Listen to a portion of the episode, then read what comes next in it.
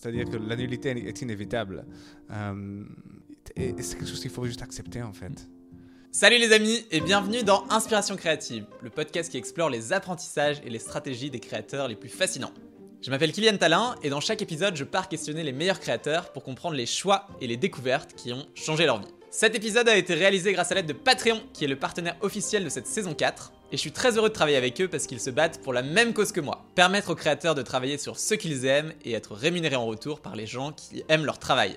Le fonctionnement est très simple, si vous créez Patreon vous permet de recevoir chaque mois de votre communauté une contribution financière pour soutenir vos créations. Et bien sûr ça fonctionne quel que soit votre domaine de création. La créativité ça nécessite de sortir des sentiers battus et Patreon l'a bien compris parce que grâce à ce lien entre vous et vos fans, vous recevez le support dont vous avez besoin pour oser de nouvelles idées et aller encore plus loin dans vos projets.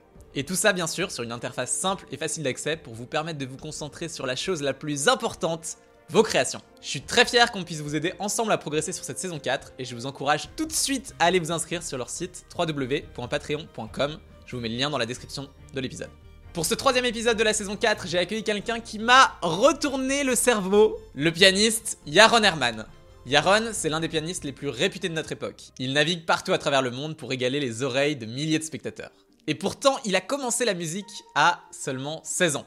Il était promis à un avenir radieux dans le basket en Israël et rien ne le prédestinait spécialement à la musique. Et pourtant, 20 ans plus tard, le voilà à mon micro pour discuter de la création et de ses apprentissages. En plus d'avoir publié une dizaine d'albums, Yaron a écrit un livre l'année dernière qui s'appelle Le déclic créatif, qui est absolument passionnant et que je vous recommande. Et il continue de creuser son art avec un nouvel album d'improvisation qui va sortir en 2022.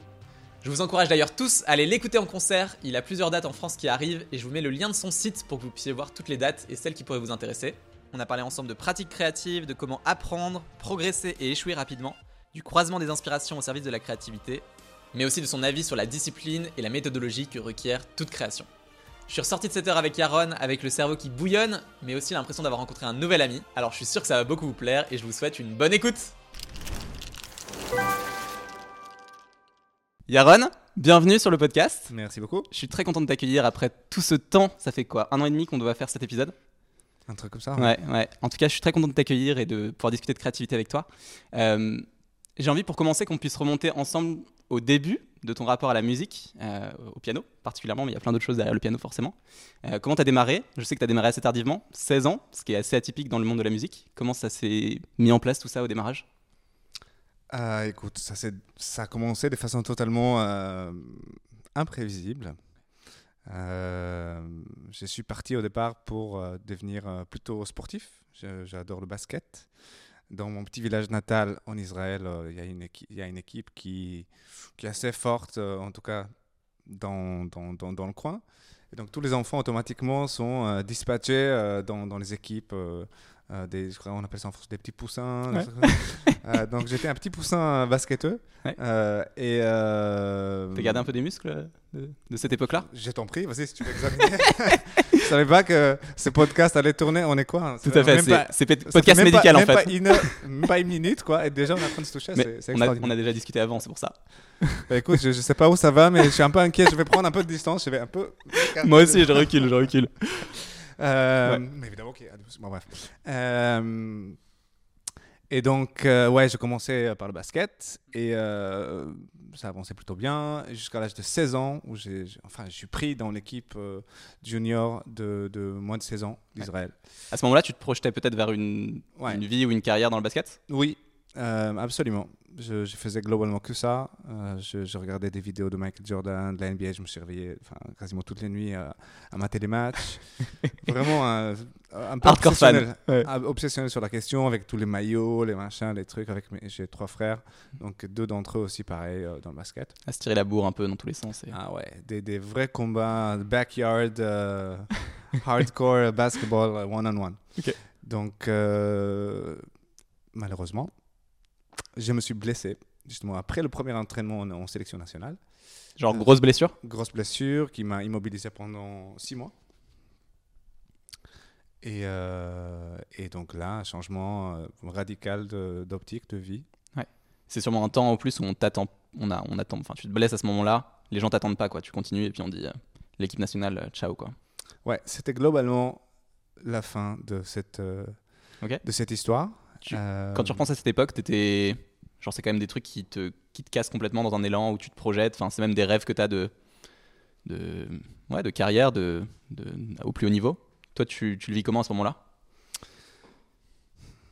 C'est une question délicate parce que je n'ai pas vraiment un souvenir euh, d'être euh, traumatisé plus que ça. Je pense que je n'ai même pas réalisé à ce moment-là ce que ça voulait dire en fait. Euh, j'avais gardé un, un, maigre espoir de, de, revenir, etc. Et la réalisation à quel point c'était vraiment terminé est arrivée au fur et à mesure. C'était pas genre un choc, je me suis dit, ok, bon, je me suis blessé, tout le monde se blesse, peut-être je pourrais reprendre. Et justement, la suite des événements a fait que euh, euh, cette, euh, cet épisode s'était clos de façon définitive. voilà. Mais j'ai réalisé ça que par la suite. Ouais, je comprends. C'est super intéressant parce que moi, je te vois aujourd'hui. T'as quel âge? Ça ne se demande pas Ça se demande. Bien sûr que ça se demande. On n'est pas à la radio, Yaron, on est ah sur l'inspiration créative, on s'amuse. Tu sais, les artistes, on est êtres extrêmement sensibles. Tu dois quoi avoir la quarantaine? Ouais, je viens d'avoir 40 ans. D'accord. donc je te vois aujourd'hui, 40 ans, pianiste super renommé, tu fais des concerts un peu partout dans le monde, États-Unis, euh, Asie, euh, Europe, un peu partout. Tu m'as dit, euh, je pars demain à Charleroi, etc., en Belgique, belle ville de Belgique. Donc je te vois aujourd'hui et je me dis en même temps, tu as commencé la musique assez tard. Comment tu y es arrivé? Comment ça s'est passé? Comment il y a eu ce switch du basket qui était sûrement une obsession déjà à peut-être une nouvelle obsession qui était la musique mhm. Est-ce que tu as. Comment t'en es arrivé là À te lancer si tard et en même temps avoir autant de, de succès, de réussite dans cette créativité-là? Euh, alors, on va commencer par, par, euh, par les faits. Ouais, le commencement. Le commencement. Alors, j'ai commencé le piano euh, justement parce que, à cause de cette blessure, je ne pouvais pas trop ni bouger, ni courir, ni faire des activités sportives. Il y a une fille dans ma classe qui joue du piano. et, Attention, je te vois. Et je sais, je sais, c'est bon. et je me suis dit, c'est tellement sympa, c'est cool, quoi. C'est beau, c'est joli, quoi. Le piano? Le piano. Et euh, et euh, pourquoi pas moi. J'aimerais bien apprendre à jouer quelques mélodies comme ça. Entre les cours, je pourrais, comme elle, jouer des, des grands tubes. Oh, c'est beau ça. Bref, donc j'étais relativement inculte en matière de musique. ma culture générale s'est résumée à MTV. J'adorais la techno, la house, la trance. Waouh, donc rien à voir avec le piano. Euh, rien à voir, personne dans ma famille écoutait ni de la musique classique, ni du jazz, même s'ils n'étaient pas opposés. Euh, mais euh, il n'y n'y avait pas de musique au fond, il n'y avait pas une grosse culture générale où on m'inculquait dès un très jeune âge cet univers. Et donc, j'ai cherché un prof, tout naturellement. et ma mère a rencontré une amie à elle au supermarché, une histoire extrêmement exotique. et euh, comme deux mères qui parlent entre elles, euh, euh, elle lui a demandé Tu connais un professeur, mon fils, il souhaiterait apprendre le piano? Ah oui, je connais un, super gars, mon fils, il prend des cours avec lui, il faut absolument aller le voir. Ok. On, va voir ce, ce monsieur.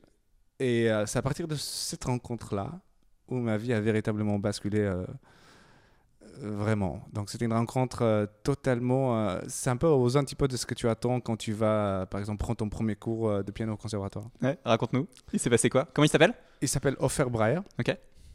on pourra parler un peu plus de lui après parce que c'est un personnage. Avec qui tu gardes des bonnes relations aujourd'hui? Je garde des bonnes relations. On se parle beaucoup moins qu'avant. Ouais. J'imagine qu'à un moment ça devait être très fréquent, voire très très fréquent. Très fréquent. Euh, donc je débarque chez ce monsieur que je ne connaissais pas. Et il avait un, sous-sol euh, avec voilà, une pièce, une grande pièce, un piano euh, à queue au milieu et plein de livres un peu autour. Tu parlais de tout, hein, mathématiques, philosophie, musique, etc. Genre, ok, intéressant. Plein de langues. et je, m'assois sur le siège de piano. Il s'assoit devant moi et il me dit Tu t'appelles comment? Euh, Yaron. Ok. Joue. et là, je suis. Euh, écoute, euh, écoutez, euh, je, je, joue, pas vraiment. Je suis là pour apprendre. C'est vraiment mon premier cours. Je, je suis navré. Il me dit Je m'en fiche totalement. Joue.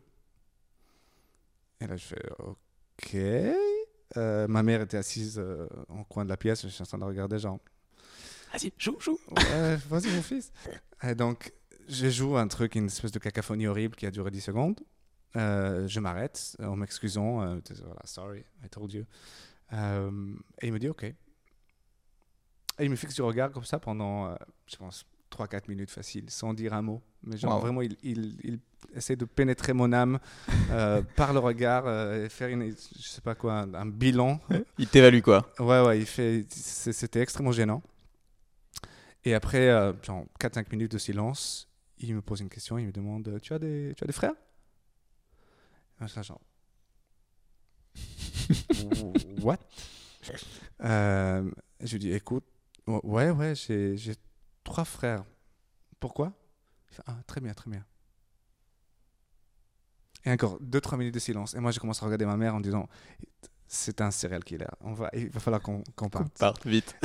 on ne sait pas, ça peut dégénérer. C'est un peu comme le début de cette interview-là, tu vois. Ça, ça peut, il, peut- il peut se passer des choses. Voilà. Donc, euh, il, il me demande tu, tu les frappes, tes frères? Et je, je- je dis écoute, écoutez, non. Non, on est quatre garçons, on peut se chamailler un peu, mais il n'y a, il y a pas vraiment de, de, de drame majeur à, à- à annoncer. Mm. Très bien. Et on a parlé pendant une demi-heure de ce que je faisais de ma vie, de ma famille, de, de- du basket, etc. Et à la fin, il me dit Ok, super, super. Euh, bon, à la semaine prochaine. Au revoir. Pas de piano, Pas de piano. pas plus. Donc, Wow. ça, c'était le premier cours de piano. Je me suis dit Si c'est ça, apprendre le piano, ça va être génial. Tu dis à ta mère, on y retourne. On y retourne. J'ai rien compris à ce qui vient de se passer, mais j'ai senti qu'il y avait un truc. Est-ce que tu penses que sur le moment, il analyse des choses en toi de potentiel ou de. Tu as la question sur euh, ton rapport avec ta famille, tes frères, etc. Il se dit, est-ce que du coup, tel type de personne, il a peut-être vu d'autres élèves à lui qui euh, marchaient bien ou pour qui ça fonctionnait bien le piano parce qu'ils étaient euh, l'aîné de la famille ou ce genre de truc? Je pense qu'il a fait un repérage. C'est-à-dire qu'il a, il a tâté le terrain psychique de façon extrêmement habile pour voir là où il pouvait appuyer de façon active, consciente, pour accélérer le processus d'apprentissage.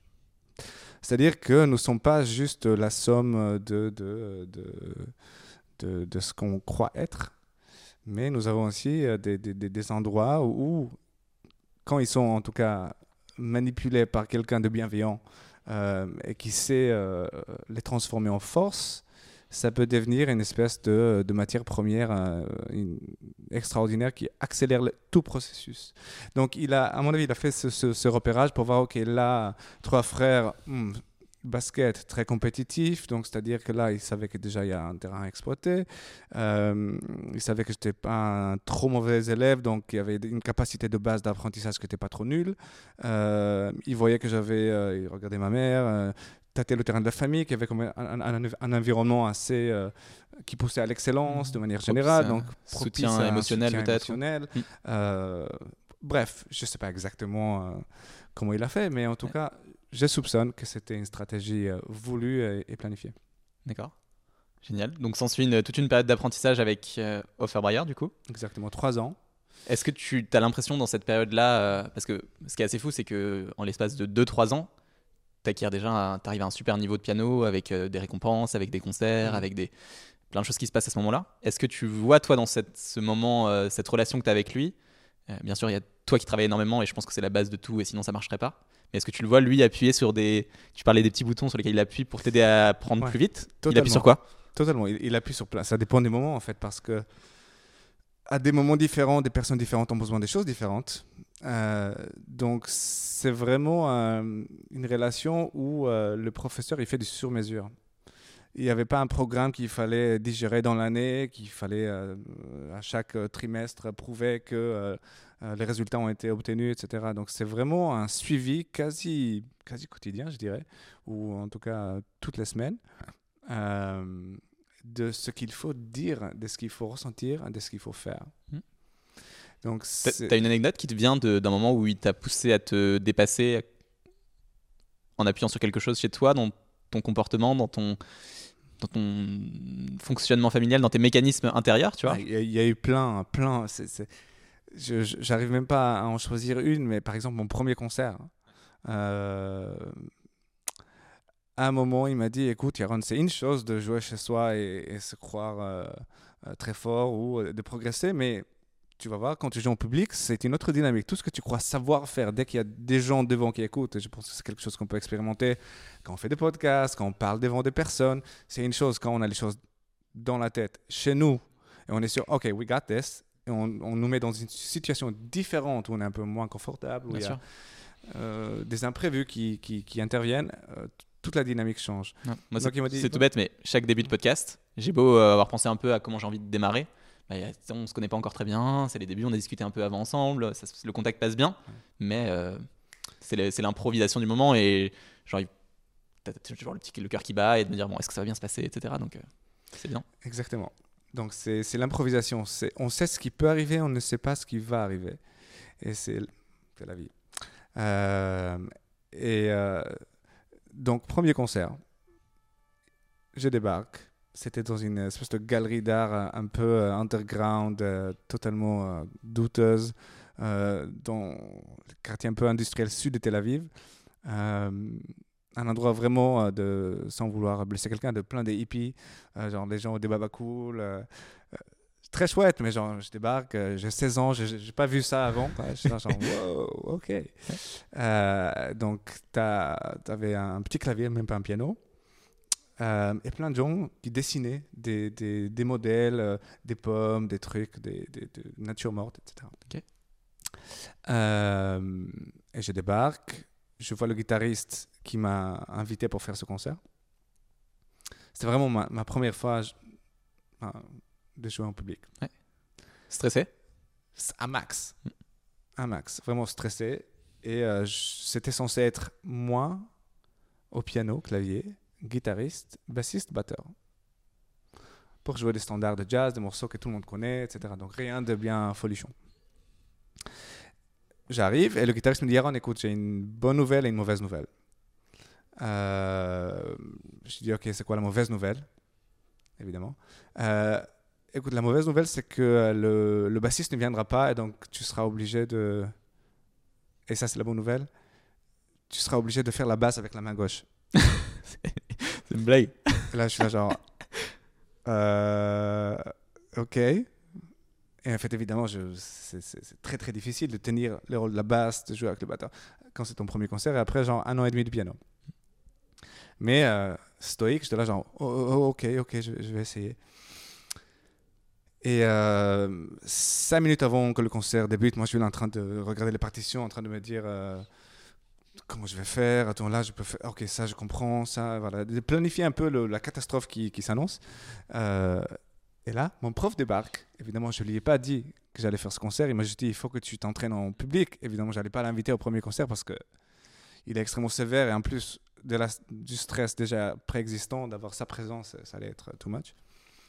Et il débarque. Il me dit Ah, Yaron, mais c'est vraiment pas sympa de ne pas me dire que tu fais un concert. Heureusement que j'appelais tes parents pour savoir comment tu allais. Et euh, donc, il débarque, il s'assoit au premier rang. avec.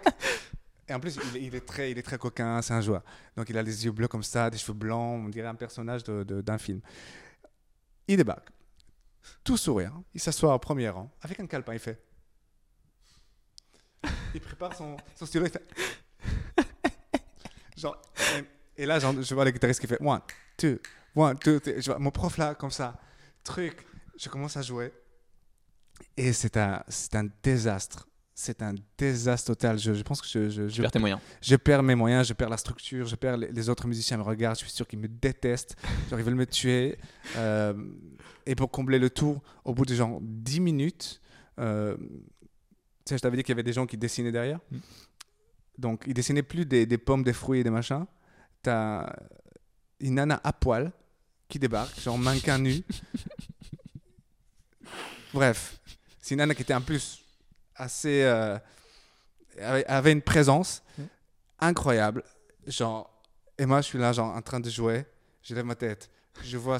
Je, je pense pas avoir vu une nana à poil totalement dans la vraie vie. Avant. Bref. Donc, il y a elle.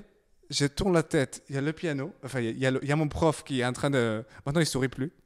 Il est en train d'écrire frénétiquement sur son calepin.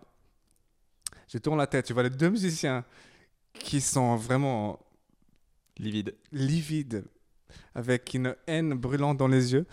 Et voilà, c'était une expérience terrible. Donc je suis rentré chez moi euh, dévasté, j'ai pleuré pendant 48 heures. C'est les pires trucs, quoi. C'est le pire truc. Mais en même temps, j'ai décidé ce jour-là euh, de plus jamais revivre cette sensation.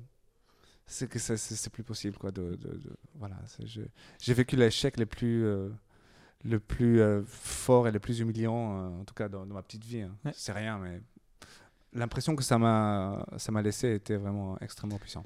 Ce qui est fort là-dedans, c'est que tu vois qu'en fait, euh, il vient assister au concert en sachant qu'il y a des chances que ça te déstabilise. Mais il sait aussi que euh, si tu te prends un échec, un gros échec, il a analysé que tu allais te relever et pas que tu allais fuir, tu vois, que, que j'avais les arrêter. ressources, justement. Et le fait de provoquer un échec aussitôt allait, quelque part, m'immuniser contre les échecs suivants. C'est-à-dire, quand tu, tu vis la pire chose très tôt, après, si tu as des petits échecs, c'est pas très grave. Donc, quelque part, ça fait relativiser aussi euh, les petits échecs du quotidien, en, en tout cas du processus. Ouais. Et ça te pousse aussi à développer euh, un, un désir ardent de, de, de- de quoi qu'il arrive, ne pas arriver euh, à revivre ce genre de situation. Du coup, tu, tu travailles autrement, tu travailles de façon un peu Mm. plus intelligente, tu sais identifier les causes des échecs. Parce que le problème de l'échec de manière générale, c'est Mm. que on dit Ah oui, oui j'ai compris, j'ai échoué, mais on répète les mêmes, les mêmes Pattern. un peu. patterns exactement, et du coup, on retombe dans les mêmes. euh, Mm. En chaque fois, en accusant un autre paramètre qui est en dehors de notre contrôle, évidemment. Mm. Donc euh, voilà. Et c'est un truc qui me fait penser à. J'ai l'impression qu'il y a beaucoup de gens qui sont apprentis créateurs, qui ont envie de, de progresser, euh, de s'améliorer, mais qui se mettent énormément de pression à leur début par rapport justement à une forme de perfection ou une forme de. euh, de, de fuir euh, la nullité, tu vois. Alors que j'ai l'impression que si très tôt tu arrives à te dire en fait, je suis obligé de passer par une période de nullité, d'être nul et de répéter ça et de progresser, euh, ça change beaucoup de choses, quoi. Ouais, je pense qu'il y a deux choses. C'est-à-dire que la nullité est inévitable. Euh, et de, et, et c'est quelque chose qu'il faut juste accepter, en fait. Euh, et et c'est très difficile à accepter. Donc, il y a ça, et aussi le fait que le plus on s'engage euh, dans la vraie vie vis-à-vis de notre passion, où, où- où on va l'expérimenter à l'extérieur, Mm. même si on n'est pas prêt, ça va nous apprendre des choses qu'on ne peut pas apprendre chez nous. C'est-à-dire qu'il y a jouer du piano chez toi et il y a jouer du piano en public. C'est deux métiers totalement différents. Donc, euh, tu peux pas apprendre, évidemment, c'est important déjà de commencer par jouer chez, soi, mais Mm. tu peux pas apprendre à jouer en public en jouant chez, chez toi. Ouais, il y a l'exercice et la performance, quoi, qui sont deux parties, mais qui sont importantes de te confronter aux deux, quoi. Ouais, parce que ça ouvre un autre espace mental, en fait. C'est-à-dire que là, the inner game of music ou the inner game of performance, Wow, ça, c'est un sujet. Euh, il, il ouvre euh, un, un autre espace psychique qui réveille chez nous des choses qui sont totalement en sécurité, endormies, quand on est justement dans, dans le cadre de- de- de- d'un chez-soi tout à fait euh, sécurisant et chaud euh, et warm, quoi. Nice and warm. si tu prends peut-être tes 3, 4, 5 premières années de piano, est-ce que tu vois des choses qui t'ont permis, toi, de gérer cette, euh, cette nullité et de te dire, bah, en fait, euh, je deal avec, tu vois, ça, ça rejoint ce que tu viens de dire sur le inner game, tu vois, c'est Mm. genre. euh, je suis convaincu que plus on arrive à dealer avec ces trucs intérieurs, dans notre rapport à la création, dans nos rapports à la production, à la réalisation de ce qu'on fait, plus on arrive à avancer vite, plus on arrive à progresser vite, plus on arrive à apprendre vite, euh, Est-ce que toi, tu vois des trucs justement qui t'ont aidé à accélérer ce, cet inner game en rapport avec la nullité, justement? Euh, oui, je pense que la, la chose la plus importante, c'est de savoir poser les bonnes questions. Pourquoi ça m'est arrivé? Et identifier les vraies causes, parce que souvent on identifie euh, euh, les symptômes et pas vraiment euh, le- les causes primaires. Mm. Euh, J'ai l'impression que tu as un truc aussi Ouais. de se confronter à ça, tu vois, genre, quand on crée, il y a plein de trucs qui sont nuls à chaque fois, et no- notamment au début. Et si on n'est pas capable de, de, de le regarder en face, tu vois, et de le, de le manger, mais qu'on tourne la tête et qu'on essaie d'aller voir ailleurs, ben finalement, on, on se sent pas prêt à, se reconfronter à nouveau à ça, parce que c'est pas, Ouais, pas drôle, quoi. Exactement. Et ça aussi, c'est la capacité à comprendre qu'on doit travailler les choses qu'on fait pas bien et pas juste se concentrer sur ce qui nous fait, qui nous procure un plaisir immédiat tout de suite. C'est-à-dire qu'on fait quelque chose parce qu'on se sent bien en train de le faire. Mm. Justement, pour avancer, il faut, il faut travailler et regarder en face les choses qui ne fonctionnent pas. Et là, on est vraiment nul. Euh, et ça fait, c'est un miroir extrêmement cruel. Et Mm. Qui a envie de se regarder dans un miroir euh, la Mm. plupart du temps? Surtout quand c'est- Pas, pas beau, quoi. Ouais, mais pas bon pour nous. Mm, C'est-à-dire que ça peut bien être quelqu'un d'autre qui te dit Ah non, mais c'est super, et tu peux te contenter de ça aussi? Mais si toi, tu sais que tu peux mieux faire, si toi, tu sais que là, tu es vraiment nul et tu es en train de le masquer par des pirouettes intellectuelles ou, euh, ou des histoires que tu racontes à toi-même d'abord et ensuite aux autres, ça, c'est autre chose. Mais donc, cette capacité à être vraiment impitoyable avec soi-même, tout en sachant que. euh, on reste bienveillant parce que c'est- inévitable. On ne peut pas sauter des étapes euh, à ce point-là. Donc, identifier la vraie cause de l'échec et pas juste se concentrer sur les symptômes. Et ensuite, euh, moi, je faisais des listes. Euh, je faisais des listes euh, pour échouer, justement, pas pour éviter l'échec. C'est-à-dire que c'est des listes que je, je- je me suis dit, qu'est-ce qu'il faut faire pour que j'échoue? Alors, par exemple, typiquement, c'est croire que je suis le meilleur, euh, croire que je suis euh, le plus nul au monde, inverse. Mm. Euh, tu, tu te notais ça j'ai noté sur ça, des sur un ça sur le mur Ok. en fait. Parce que qu'est-ce qui se passe? Pourquoi on échoue? Parce qu'on n'est pas, on remarque pas qu'on est en train de faire les mêmes choses euh, pour lesquelles, euh, enfin, qui nous ont menés à l'échec en fait. Ouais. Tu répètes les mêmes trucs quoi. Tu, mais tu sais pas parce qu'évidemment tu es dedans. Mm. Et donc euh, tu fais pas attention. Donc j'ai eu un rappel quotidien, par exemple. Passer trop vite d'un exercice à exercice euh, quand je croyais que j'ai déjà maîtrisé en fait. On me dit ah non ça c'est bon, euh, je l'ai fait hier, ou euh, ne pas écouter mon prof, ou trop écouter les autres qui me disent c'est super, ou c'est nullissime. Enfin, tous les pièges que je me suis identifié pour moi-même. Euh, la procrastination, être trop sévère avec moi-même au point où je, je, je me coupe l'envie de faire quoi que ce soit. Et, et d'autres jours où je suis dans un hubris, euh, je- c'est extraordinaire. Donc, euh, éviter ce genre de, de, de- de- d'excès. Donc, j'ai ça contre le, collé contre le mur. Donc, quand je travaille et je, je, je, tourne ma tête et je vois le truc, je me dis, OK, en fait, je suis en train de le faire. Donc, c'est un, vrai rappel. Donc, au lieu d'éviter l'échec, de- d'essayer de, de, au contraire, de, de le garder très, très, très proche. Je trouve ça génial. C'est genre une carte intérieure personnelle de l'échec et te dire en gros euh, juste euh, j'ai ce comme un memento mori tu vois de me dire Exactement. je me rappelle tous les jours que si je fais ça ça va échouer En fait, c'est- une alarme qui se déclenche, en fait. C'est quand tu t'approches d'un truc et tu sais que ça va, ça va sonner. Tu es en train de tomber dans, dans tes propres pièges. et alors dans le l'apprentissage peut-être les outils que que tu as appris aux côtés de d'Offer Breyer est-ce que tu dirais qu'il y a une méthodologie spécifique qui toi t'a permis de euh, d'accélérer ton apprentissage des choses qu'il a employées? Tu disais que tu es arrivé euh, dans une pièce où il y avait euh, un piano certes mais aussi des tu m'as dit des mathématiques plus, de la philosophie ou des trucs comme ça. C'était est-ce que tu est-ce que es capable aujourd'hui de voir des outils des principes qui t'a inculqué au-delà même de la musique tu as peut-être des choses autour de la créativité qui t'ont permis ensuite de construire toi avec ton travail ta discipline tes efforts? Ouais, euh, l'homme a- que tu es aujourd'hui Ouais, il y a- il y, a beaucoup de choses. C'est-à-dire, déjà, toute la méthodologie, euh, et là, c'est. Je ne sais pas combien d'entre euh, nos spectateurs, spectatrices euh, Mm. sont euh, formés en termes d'apprentissage musical, Ouais, mais tout, de- dès la méthodologie d'apprentissage musical à la façon de penser à la musique, à la façon de gérer le inner game of music, Mm. the inner game of life, et qu'est-ce qui nourrit en fait euh, le désir créatif. Tout a été globalement pensé et, et, et euh, intégré dans une méthodologie extrêmement euh, holistique, je dirais. Ouais, ouais. Parce que rien n'est vraiment séparé de, de l'homme de l'humain de, de l'humain, de- de- spirituel même peut-être on on va y arriver si, Ah. si tout va bien, mais globalement, ça doit être. Ça, fait partie d'une lumière qui se fragmente dans différentes euh, mm, prismes, différentes euh, fragmentations de, rayons de, lumière, etc. La source est unique. La source, pour nous tous, c'est globalement unique. C'est pour ça qu'il y a une source et pas plusieurs sources. Euh, c'est, euh, je pense que le mystère de la conscience humaine, qu'est-ce qu'on fait ici, euh, euh, comment on gère ce temps absurde qu'on nous a Mm. accordé sur cette terre, Que dans le- ce corps, qu'on n'a pas choisi. Nous absurdités sommes. de la vie, quoi. Qu'est-ce qu'on Ouais. qu'est-ce qu'on fout ici, quoi? Qu'est-ce qu'on- what, what am I supposed to do this time?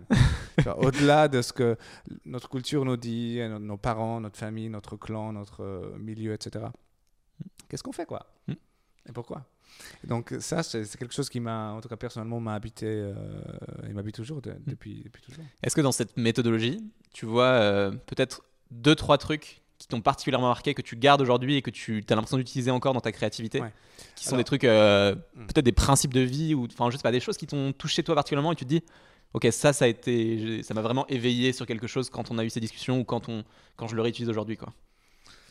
Il y a tellement de trucs. Ouais, peut-être juste deux, trois. J'imagine que c'est Ouais, des années et des années parce hein, que tout, tout est, tout est en, en- entremêlées. ouais, entremêlé et connecté. Mais je dirais que c'est l'idée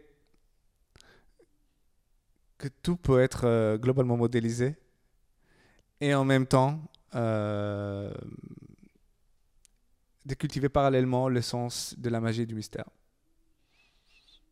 C'est-à-dire que d'un côté, évidemment, on peut rentrer dans le processus créatif en disant, OK, c'est du pattern recognition, c'est-à-dire la capacité à reconnaître des patterns, de, quoi les choses sont faites? Si j'entends une super mélodie, je me dis, OK, mais pourquoi ça sonne si bien? Donc tu vas, tu l'analyses, tu dis, OK, c'est parce qu'il y a, y a cet enchaînement de notes euh, superposées sur cette harmonique, et ensuite il y a une tension, il y a une résolution qui amène là, et donc toute la partie du milieu qui est dans la dominante de machin, et donc du coup ça crée une volonté de revenir à la maison. Tu, tu analyses comme, comme un mathématicien ou comme un architecte plutôt, tu vois, pas, pas- pas si différent que ça. Euh, les constructions pour dire pourquoi elles tiennent, pourquoi elles sont belles, qu'est-ce qui fait que ça marche. Donc, ça, tu peux le faire avec euh, des façons de penser, des stratégies, des tactiques pour euh, approcher différentes euh, problem solving dans tous les domaines. Comment ça marche? Comment je fais? Voilà, etc. Tu étudies l'histoire, tu étudies le, le fonctionnement des choses. Ensuite, le pattern design. Puisque tu comprends comment les choses fonctionnent, tu peux manipuler les mêmes principes pour en créer d'autres. C'est-à-dire, tu dis, OK, je sais que si je fais A plus B, ça, ça produit C, mais si je fais euh, C plus D, ça produit quoi? Ou euh, comment, tu, comment je définis, comment je joue avec les, les analogies, les inversions, les combinaisons, tu vois? Tu testes un peu à partir des ingrédients que tu as. Quoi. Exactement, et tu, tu, tu en produis d'autres règles. C'est-à-dire, puisque tu sais comment les règles sont faites, tu te dis, OK, bah, comment moi je peux créer mon propre système euh, et comment je peux manipuler les principes déjà existants en, en inversant, etc. Voilà. Toutes les possibilités, créer d'autres possibilités à partir de ce que tu as. Donc ça, c'est la deuxième chose. La troisième chose, c'est euh, pouvoir faire des analogies, de dire, OK, ça c'est quelque chose qui existe ici, si je le transpose à une autre, un autre euh, système de pensée, à d'autres domaines, à d'autres pratiques, à d'autres disciplines. Et euh, la dernière phase, c'est euh, pouvoir véritablement utiliser toutes ces connaissances et ces savoirs et improviser librement, débarquer dans une situation et savoir automatiquement faire du pattern recognition, pattern design, analogie et, et créer sans se poser vraiment des questions. C'est là le stade ultime où on improvise, c'est-à-dire que on a éduqué notre cerveau de reconnaître les choses en temps réel, ensuite comprendre comment elles marchent intuitivement ou basé sur ces, ces savoirs que nous avons euh, acquéris. Et ensuite, pouvoir en produire spontanément des idées, c'est ce, que le- ce qu'ils font les grands artistes. euh, Bien sûr. Qui, datent de, qui viennent d'années de répétition et de pratique et de, Absolument. de, de dis. Donc il y a ça, donc ça c'est tout le côté euh, analytique de la chose qui s'apprend. Et après il y a, a d'autres choses qui, qui s'apprennent, mais qui, qui font partie plutôt de, de l'aspect humain de la chose. Donc ça c'est théorique. Après il y a nous. Comment moi je me motive tous les jours pour aller au piano. Comment moi je trouve mon compte en, exprimant des choses. Comment j'arrive à me connecter émotionnellement à moi-même, à quelque chose aussi qui est peut-être plus grand que moi-même, qui me dépasse, justement quand je joue. C'est pour ça aussi que j'ai envie de le faire. Parce que ça, me- fait sortir de mon état ordinaire euh, et me connecter à autre chose. Donc c'est tout le mystère de la création, tout le mystère de, la vie. Pour qu'il y ait des moments où on est, enfin aujourd'hui, on peut l'appeler trance, on peut l'appeler flow, on peut, voilà, tous ces moments-là où le temps disparaît. C'est comme on était, quand on était petit, on jouait, le temps disparaît. Tu vois, viens à table, oui, 5 minutes, ouais, 5 Mm. minutes, une, Une heure, heure. ça fait- parce qu'on Mm. est en train de faire un truc, euh, on est absorbé par ce qu'on fait. Donc il y a, y a une véritable corrélation, en tout cas, entre la multiplication de ces moments-là où le temps disparaît, où on est en fusion avec ce qu'on fait, et notre bonheur personnel, le fait qu'on se sente accompli, heureux, etc. Donc l'idée, c'est essayer de provoquer, en tout cas de co- convier, convoquer euh, cet état-là en permanence en, justement, préparant la maison, en pratiquant. Tu prépares la maison pour recevoir, pour accueillir. Donc l'inspiration habite la maison, mais la maison doit être prête. C'est pour ça aussi d'ailleurs, dans un, si je, je fais une analogie, que par exemple dans, dans, dans la Bible, voilà, digression, euh, le premier mot de la Bible, en tout cas en hébreu, c'est Bereshit. Et Bereshit, ça commence par la lettre Bet, B, bêta. et pas par la lettre Alpha. Aleph, alpha. Mm. Euh, et euh, le bête en hébreu, c'est le symbole de la maison. Donc, quelque part dans, dans la symbolique, ils disent il faut déjà construire la maison pour accueillir le alpha, le, le commencement. Donc, tu peux pas. Voilà, il faut, il faut un réceptacle. Et c'est nous le réceptacle. Qu'est-ce qu'on fait quand on travaille, quand on trouve des stratégies pour devenir plus performant, plus créatif, etc. On prépare la maison pour accueillir justement le gros mystère de la, la créativité. Le- cette chose magique dont on ne peut que euh, parler avec des termes un peu abstraits, mais qui existent. Mm. Parce qu'on le, le vit, quoi, Mm. tu le sens.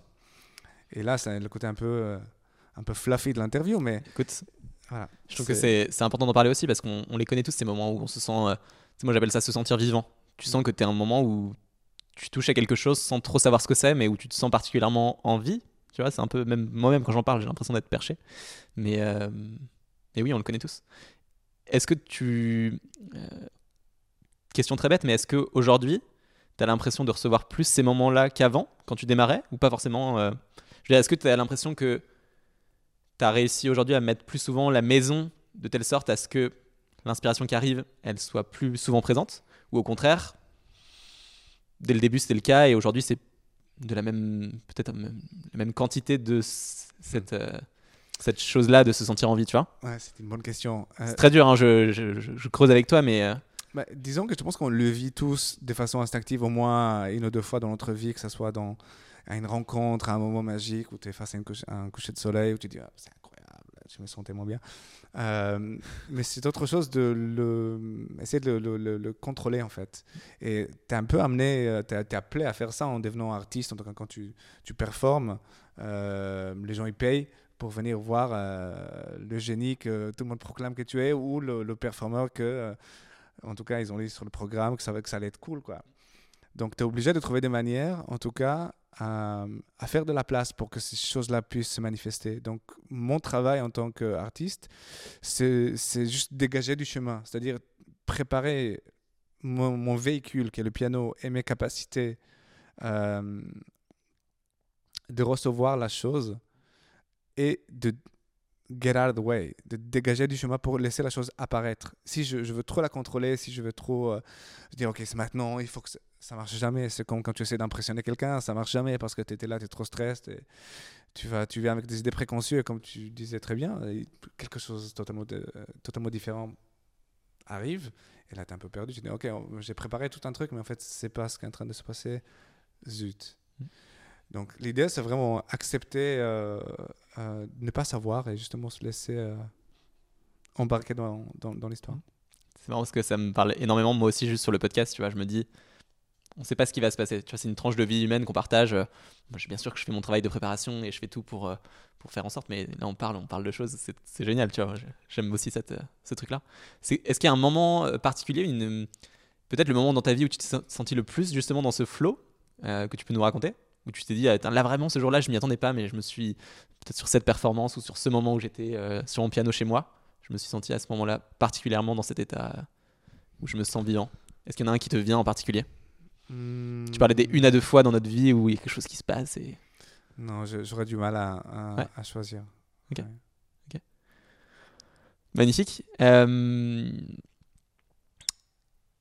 J'ai envie qu'on parle de ton livre aussi, que j'ai lu. Alors, il est sorti il y a un an et demi, Le déclic créatif. Euh, Il y a quelque chose dedans qui m'a marqué et qui est un peu aussi peut-être le l'angle du livre que tu essaies de prendre, qui est que la créativité, elle est accessible à tous et tu, m'as repris tout à l'heure quand on en a parlé un petit peu, mais elle doit être accessible à tous et on doit se diriger vers là. Euh, c'est un truc que tu portes toi pas mal, cette envie que tout le monde puisse être créatif, être créateur? Oui, justement, grâce à mon parcours qui était un peu étrange pour, euh, pour un, un pianiste concertiste, j'ai réalisé que euh, euh, j'avais toutes les ressources pour être créatif, même si personne avait identifié ça chez moi auparavant. C'est-à-dire que personne m'avait euh, désigné comme étant particulièrement apte à être créatif.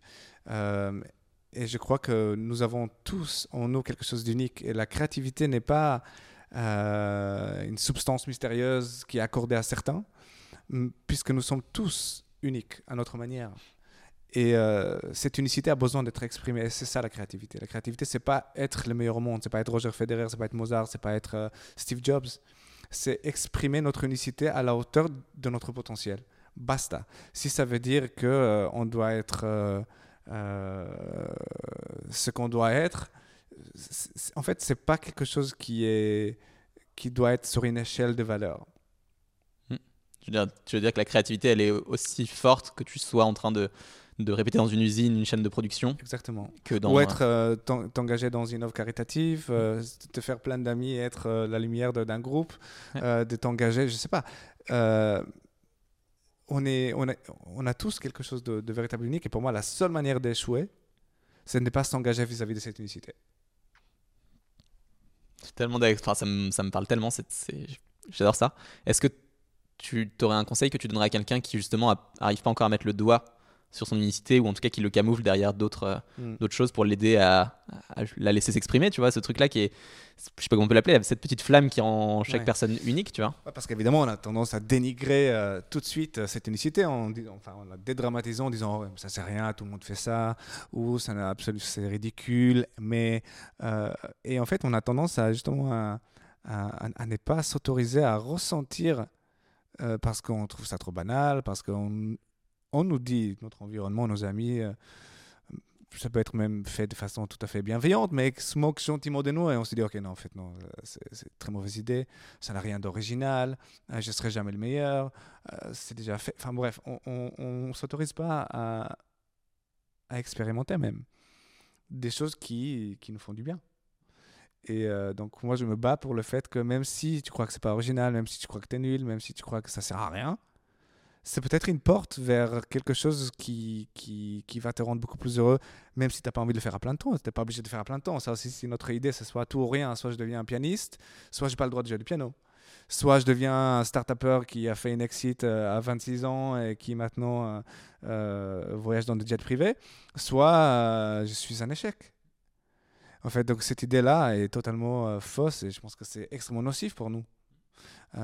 donc l'idée que faire, euh, enfin, laisser euh, libre cette unicité, la laisser s'épanouir, va nous rendre beaucoup plus heureux dans tous les domaines de notre vie. En fait, c'est quelque chose qui va irriguer tous les aspects de notre vie. Donc, ça va, jouer du piano va nous rendre un meilleur start-upper. Euh, faire un peu de théâtre, c'est même pas, enfin, c'est pas obligé d'être des activités artistiques d'ailleurs. Écrire, dessiner, militer, je ne sais pas c'est des choses qui vont nous, nourrir ailleurs. Et cette vision-là, un peu de polymatie, euh, de ne pas se limiter à une chose, c'est dire je dois être une chose. Je pense que ça, c'est extrêmement nocif pour, pour, pour nos sociétés euh, qui deviennent surspécialisées. pardon. Euh, c'est terrible. Moi, je, je... Et c'est pareil pour les artistes. Les artistes qui disent je suis musicien, donc je n'ai pas le droit de faire autre chose. Aujourd'hui, tu t'intéresses à quoi d'autre comme sujet qui viennent t'alimenter J'imagine qu'il y, y, a plein de trucs, mais euh, tu dois voir à quel point peut-être, euh, on, parlait en arrivant que tu écoutais un livre de, autour d'un psychologue américain, etc., sur, euh, sur l'âme, etc.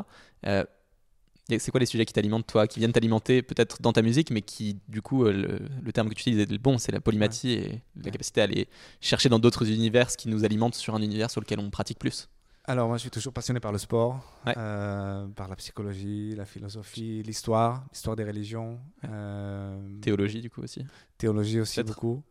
Euh, tout en remerciant tous les jours Dieu de m'avoir créé mhm. euh, euh, et voilà, il y a plein, plein, plein de choses comme ça. Le hummus, grande passion. Le? Le hummus. tu l'avais gardé celle-là. Est-ce que ouais, ce que j'aime bien dans ce que tu disais juste avant, c'est aussi vraiment la capacité à chacun s'autoriser. Et je pense que la société, elle nous met beaucoup de barrières sur ça. Euh, tu vois, en nous disant euh, rentre dans ta case, fais ton truc, etc. Et si juste chacun individuellement on peut s'autoriser à cette unicité, euh, je pense que le monde il, peut rayonner un peu plus de toutes nos, propres qualités, nos propres talents, nos propres trucs qui amènent tu vois, une petite pierre, tu vois, juste. Hein. T'aimes bien faire ça, ok, mais autorise-toi à être, à être toi, tu vois. Ouais, exactement. Et le problème, c'est que. Et ça arrive plus souvent qu'on le croit, on oublie en fait tellement on a, on a pris des bifurcations un peu dans, notre propre récit intérieur, en fait. Parce qu'il y a la vie et il y a la manière dont on se raconte notre vie. Donc il y a le récit. Donc tu as deux personnes. Tu as la, personne qui. Tu as une autre voix qui te dit, en fait, en fait, c'est pas pour toi, ça c'est pour toi, euh, tu as fait ça parce que, voilà. En fait, on est en permanence en train de revoir le récit intérieur mm. pour, euh, voilà, pouvoir survivre euh, psychiquement avec tous les événements extérieurs et intérieurs qui, qui nous arrivent. Donc, quelque part, ces récits-là, on doit reprendre le pouvoir dessus, en fait. Mm.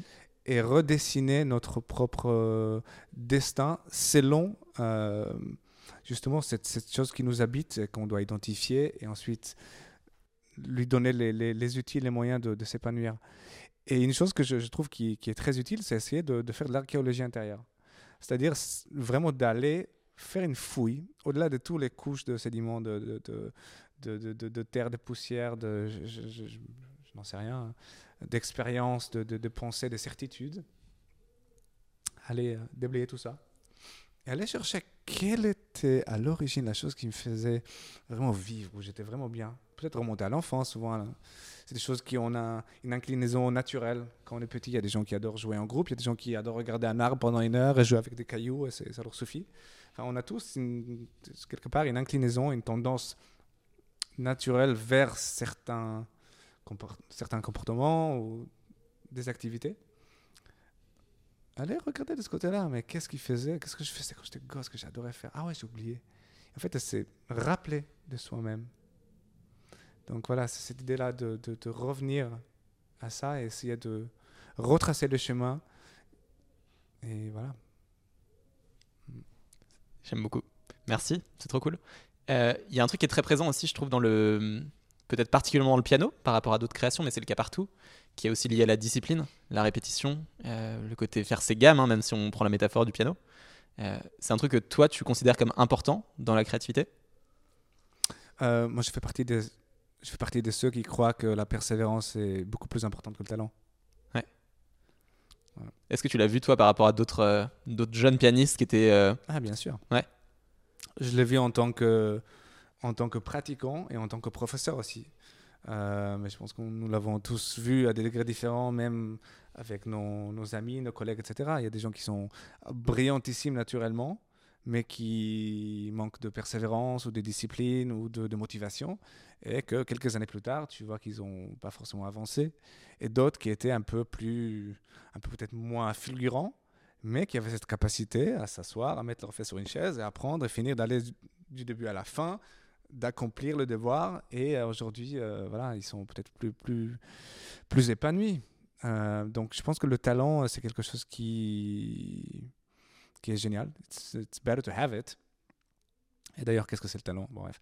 Mais euh, en tout cas, une capacité naturelle à exceller dans un domaine ou un autre, euh, ou d'apprentissage. Mais tout ça, sans, sans, sans, la persévérance, ça sert à rien. Est-ce que tu dirais que tu as été câblé, toi, depuis tout jeune, à être discipliné, à être persévérant? Ah, pas du tout. Alors, c'est venu de quoi? Qu'est-ce qui fait qu'à un moment, on, on, arrive à se dire, ok, maintenant j'ai 16 ans, 17 ans, peut-être 19, et je vais me foutre tous les jours sur ma chaise, pratiquer mon art, affiner mon travail, me confronter à toutes les émotions difficiles qui sortent de ça, et quand même le faire Ça, c'est une bonne question. Je crois, je crois que c'est un, un, mélange de plusieurs choses. La première chose, c'est que j'avais un but. Et pour arriver à ce but, il fallait passer par là. C'est-à-dire que ce n'était pas toujours une partie du plaisir. Ensuite, j'ai trouvé des, des, des stratégies pour inviter le plaisir à, accompagner le voyage. C'est des petits trucs pour euh, essayer de retrouver en fait euh, la notion de jeu, de, rendre les choses ludiques, etc. Même si c'est des choses qui étaient extrêmement sécos, comme faire des gammes, mm. ou qui sont, enfin, à, la base, c'est pas, pas génial. Donc d'activer l'imaginaire, d'engager l'imaginaire pour euh, rendre la chose plus vivante, plus agréable, plus plus ludique, plus drôle. Exemple, par exemple, quand tu faisais tes gammes? Quand je faisais mes gammes, par exemple, au lieu de voilà, penser à juste à faire des mouvements mécaniques répétitifs sans vie, je me suis dit, et si j'imaginais que chaque passage des doigts, c'est comme si je faisais du karaté Et que je faisais ça. Donc, du coup, je faisais, c'était pas faire des gammes débiles, je faisais du, un art martial. les gammes, c'était génial. Donc, je me suis, euh, je me suis dit, ok, qu'est-ce qu'est-ce qu'ils font dans le karaté en fait? C'est c'est pas, ils mettent pas la force comme ça, c'est plutôt une question de, de vitesse, quoi. Donc, c'est l'impulsion, en fait. Donc, peut-être il faut que je pense plus à l'impulsion. Donc, quand tu dis, OK, je fais pas des gammes, je travaille mon impulsion. Je travaille la vitesse. Je travaille la légèreté. Je travaille pas les gammes. Tu vois. Si je dis je travaille pas les gammes, je travaille ma capacité à activer mon imaginaire, c'est très différent. Ou je travaille la capacité à activer mon, mon imaginaire, à l'engager activement à travers les gammes, c'est aussi très différent de dire j'ai fait des gammes. Pourquoi tu fais des gammes? Parce que je dois jouer plus vite. Ok, who cares? Tu vois, tu vas le faire une journée, la deuxième, tu vas être là moins motivé, la troisième, tu vas abandonner parce que c'est chiant. Ça Encore une fois, le, le contrôle sur le narratif. Si tu dis, je suis pas en train de euh, tailler une pierre, je suis en train de bâtir une cathédrale, quand tu vas tailler ta pierre euh, sans comprendre pourquoi tu es en train de le faire, ça va, être, euh, ça va avoir une résonance totalement différente si ton but c'est Notre-Dame, mais tu vas créer quelque chose pour l'éternité, Magnifique. par exemple. Donc tu as cette partie-là qui t'a aidé, donc euh, mettre du jeu et du plaisir et remettre euh, tu vois, de, de l'imaginaire aussi dans des trucs très répétitifs. Mhm. Il y a d'autres choses qui t'ont aidé à, à aller vers cette discipline? Euh, le café. Ouais, je rigole. Euh, Le houmous Le. Euh, je pense qu'au fur et à mesure qu'on progresse sur, sur le chemin, et on voit en fait que la persévérance paye, ça devient de plus en plus facile. C'est comme si tu, euh, tu es en train de percer le- la matrice. En fait, tu dis, ah, en fait, je comprends comment ça marche. Ok. Et donc, tu, tu, tu arrives à, à- à générer une envie qui se multiplie à chaque fois parce qu'elle a un retour. Il y, a- il y a quelque chose qui revient. Tu, tu- tu vois le résultat de tes efforts. Ouais. Donc, ça devient plus facile. C'est comme un- une sorte d'effet cumulé, de, une boule de neige qui roule, mais qui vient des résultats que tu produis en progressant. Quoi. Exactement. C'est un, un self-generating system. Quoi. C'est, c'est un cercle vertueux. Magnifique. Très, enfin, je, je trouve ça vraiment important parce que on est tellement, moi je vois tellement de gens qui ont une petite flamme qui laissent pas parler et que juste en s'autorisant à à commencer à essayer de lutter au début contre cette procrastination ou des choses qui, qui nous arrêtent, qui nous paralysent, et juste en commençant à mettre en place cette petite boule, toute petite de, Ouais. de neige qui roule, qui roule, qui roule, qui roule. Ouais. Le problème avec ça, c'est que souvent, on ne sait pas où commencer. C'est-à-dire qu'on dit super, je veux commencer, mais je commence par où? Est-ce que je dois aller à une école? Est-ce que je dois apprendre ça? Je dois prendre un livre? Est-ce que je prends un prof? Et, et je pense que la, la meilleure chose à faire, c'est juste commencer et, et se rappeler d'une chose fondamentale. Que le baby steps, c'est le, la chose la plus importante. Baby steps, c'est le, petit pas de bébé. Euh, et la façon la plus efficace d'aller euh, rapidement. C'est-à-dire, au lieu de dire, OK, aujourd'hui, je vais faire trois heures d'écriture, je vais euh, faire de la recherche, je vais écrire mon projet, etc. Aujourd'hui, je vais appeler 10 personnes, je vais faire 200 mails. De dire, aujourd'hui, je vais faire 5 minutes d'un truc, mais tous les jours. C'est mieux que de faire euh, une grosse journée, après procrastiner, imaginer, flipper, euh, s'écrire des scénarios euh, dans la tête et, rien faire concrètement. C'est-à-dire de, vraiment faire ces baby steps tous les jours. Et le, le schéma vers ce qu'on peut constater plusieurs mois plus tard, euh, des accomplissements, etc., c'est juste l'accumulation d'une infinité de victoires invisibles, quotidiennes, des micro-pas, de dire, OK, j'ai pas envie aujourd'hui, j'ai pas le temps, mais je vais quand même faire 5 minutes. C'est ces petites choses-là qui font que qu'on gagne. Juste, j'ai pas envie. OK, t'as pas envie? Pas grave. Fais Le 5 problème. minutes. Fais. 5 minutes. Fais ton 5 minutes. Quoi. Exact. Est-ce que tu t'es servi, toi, euh, de certaines contraintes qui t'ont aidé parfois à justement aller euh, euh, trouver des solutions quand on n'avait pas et te dire, bah voilà, aujourd'hui, c'est c'est pas le truc, ou alors euh, je suis dans une période de ma vie ou de mon art ou de mon piano où je suis un peu bloqué, et du coup, je vais utiliser le- la contrainte comme une source de renouveau, de réinvention, de, Bien de sûr. se remettre. hein. Ouais, Bien, bien sûr. Moi, je, la contrainte, il n'y a pas de créativité sans contrainte pour moi. Enfin, c'est, c'est un catalyseur euh, extraordinaire. Euh, surtout quand c'est nous qui choisissons la contrainte. Évidemment, quand tu as une contrainte, tu te dis, euh, par exemple, euh, il faut jouer le piano et la basse en même temps, les deux mains. ouais, quand tu pas es prêt, mais ça a aidé aussi. Donc, mais bon, ça, c'est une contrainte tout à fait négligeable euh, comparée à, par exemple, si tu te fais amputer d'une main. Tu n'as que la main gauche. Mais par exemple, comment a été créé le concerto pour la main gauche de, Ravel? Ça a été écrit pour euh, Paul Wittgenstein, qui est le frère de, de Ludwig Wittgenstein, le philosophe euh, autrichien, euh, qui était un éminent pianiste avant, avant la Première Guerre mondiale et qui, dans les tranchées, a perdu l'utilisation. Il a été amputé de sa main droite. Donc, il a, il a passé commande à Ravel pour lui écrire un concerto pour la main gauche. Et c'est une œuvre extraordinaire. Et ça, c'est une sacrée contrainte, euh, concerto pour la main gauche. Donc, euh, ou plein d'autres artistes ou scientifiques que, grâce ou à cause des conditions euh, de vie plus ou moins dramatiques, ont été obligés de trouver des solutions. La contrainte est un catalyseur extraordinaire. Après, si nous, on est le producteur de la contrainte, c'est aussi intéressant, mais il faut savoir le faire. De dire, OK, aujourd'hui, je vais peindre qu'avec deux couleurs, mais euh, je, peux faire toutes les formes possibles imaginables. Ou j'ai peint avec une couleur, mais... Euh, euh, voilà, essayer de trouver des, jeux, en fait. Donc, je, je, les fais tous les jours hein, dans ma pratique. J'imagine. Génial.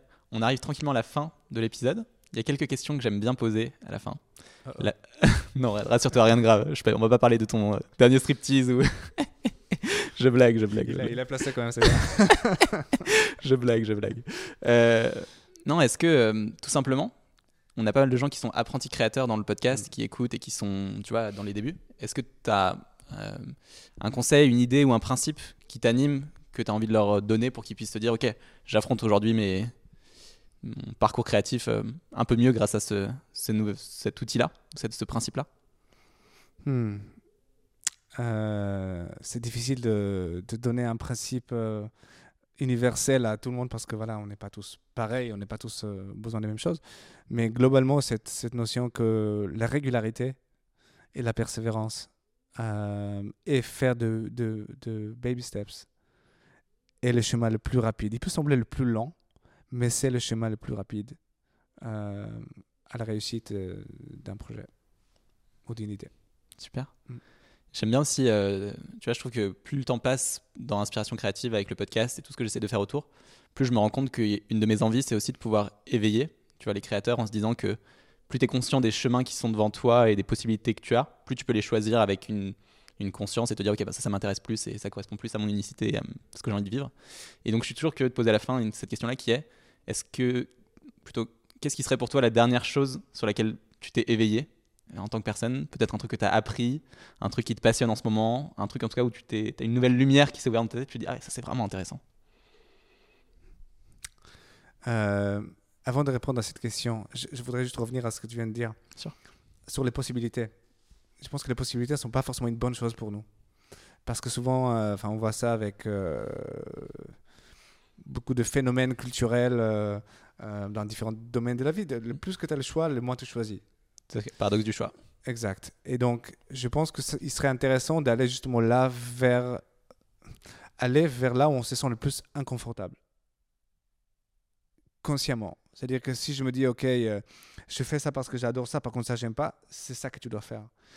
C'est très jungien comme façon de penser, mais c'est là où il y a une partie de ton ombre, la partie que tu rejettes, euh, et c'est là, en fait, où tu dois quelque part grandir, évoluer et aller explorer. Parce que c'est des choses qui nous, a priori, nous nous attirent pas trop. C'est peut-être là où il y a des clés pour débloquer d'autres choses dans les choses qu'on aime. Hmm. On peut pas rejeter cette partie. C'est-à-dire que si, euh, je sais pas, je suis entrepreneur et moi, ce que j'adore, c'est aller faire des rendez-vous clients et pitcher le truc, mais je déteste regarder les chiffres. Peut-être si tu vas regarder les chiffres, ça va t'aider quand tu vas pitcher. Hmm. Enfin, tu as presque des théories presque très spirituelles comme quoi l'âme sera envoyée sur Terre aussi avec une... des choses à résoudre, tu vois. Peut-être que c'est lié à cet inconfort-là aussi. Je n'irai pas jusque-là, en tout cas. en tout cas, de, je suis pas sûr. Euh, moi non plus, hein, personne n'est sûr. Euh, et non, c'est vraiment de façon vraiment au premier degré euh, d'aller vers là où on se sent un peu inconfortable. Je sais que moi, au piano, il y, y, a des choses que, que j'aime pas trop faire parce que je sais que je, je me sens un peu moins à l'aise, je suis moins bon là-dedans. Et si je, je, dis, ok, je me sens peut-être un peu moins bon dans cette musique ou dans ce genre-là ou dans ce style, euh, et si je néglige ça, euh, tous les autres aspects de mon jeu vont euh, subir les conséquences. Par contre, si je, dis, ok, j'ai le courage d'affronter ce dragon et d'aller le voir et dire, ok, mec, bon, je sais qu'on on on s'aime pas, on va pas s'entendre, forcément, mais viens, on parle, j'ai envie d'entendre de, de, ce que tu as à me dire. Ça va étrangement débloquer plein de choses à côté, dont euh, les éléments qui me sont plus familiers, qui sont, me sont plus confortables. Donc ça va vraiment ouvrir des choses. Donc sur l'idée de, de possibilité, c'est pas forcément aller vers là où on sent que notre unicité réside. Notre unicité réside, à mon avis, tout autant, si ce n'est plus, dans les domaines qui nous gênent, qui nous font nous sentir un peu nuls, euh, donc, c'est pas aller chercher à tout prix le bonheur immédiat, c'est aller vraiment chercher l'authenticité et elle se trouve souvent dans le Pas, là- pas- pas- pas là, on, on- on s'attend. affronter ces dragons. Donc ça, c'était par rapport à ce que tu as dit. Ouais. Et ensuite, euh, euh, la chose récemment qui m'a vraiment inspiré, qui m'a fait euh, réfléchir, c'est que j'adore la danse contemporaine aussi. Donc j'ai vu une interview d'un chorégraphe qui disait que son boulot n'était pas forcément d'écrire une partition que tous les danseurs sachent exactement quoi faire à tout moment, mais de créer un contexte dans lequel ils pouvaient s'épanouir en fait. Donc son boulot était de créer l'environnement, mais pas forcément dessiner chaque acte qui doit intervenir dans cet environnement. C'est qu'à partir du moment où tu crées une culture, à partir du moment où tu crées un contexte, où tu crées euh, un terrain euh, propice, des choses peuvent arriver de façon tout à fait euh, spontanée. Donc je trouve ça rigolo en tant qu'improvisateur de me dire, ok, mon boulot, c'est pas forcément de contrôler chaque note qui sort, mais faire en sorte que dans mon intention, dans ma façon de concevoir le processus, j'autorise certaines choses à émerger. Mm. Et ces choses-là peuvent me surprendre plutôt, enfin, plus que si j'avais euh, euh, voulu contrôler chaque, chaque Mm. événement séparément, euh, individuellement. Ouais, comme s'il y avait une. Il fallait laisser la place à une liberté tout en ayant mis les ingrédients nécessaires autour Ouais. pour que ce cas-là il soit propice à un brin de magie. Quoi. Exactement. Génial. Et la dernière question, qui n'en est pas une, c'est que j'ai un petit cadeau pour toi que j'ai oublié. Il est juste là.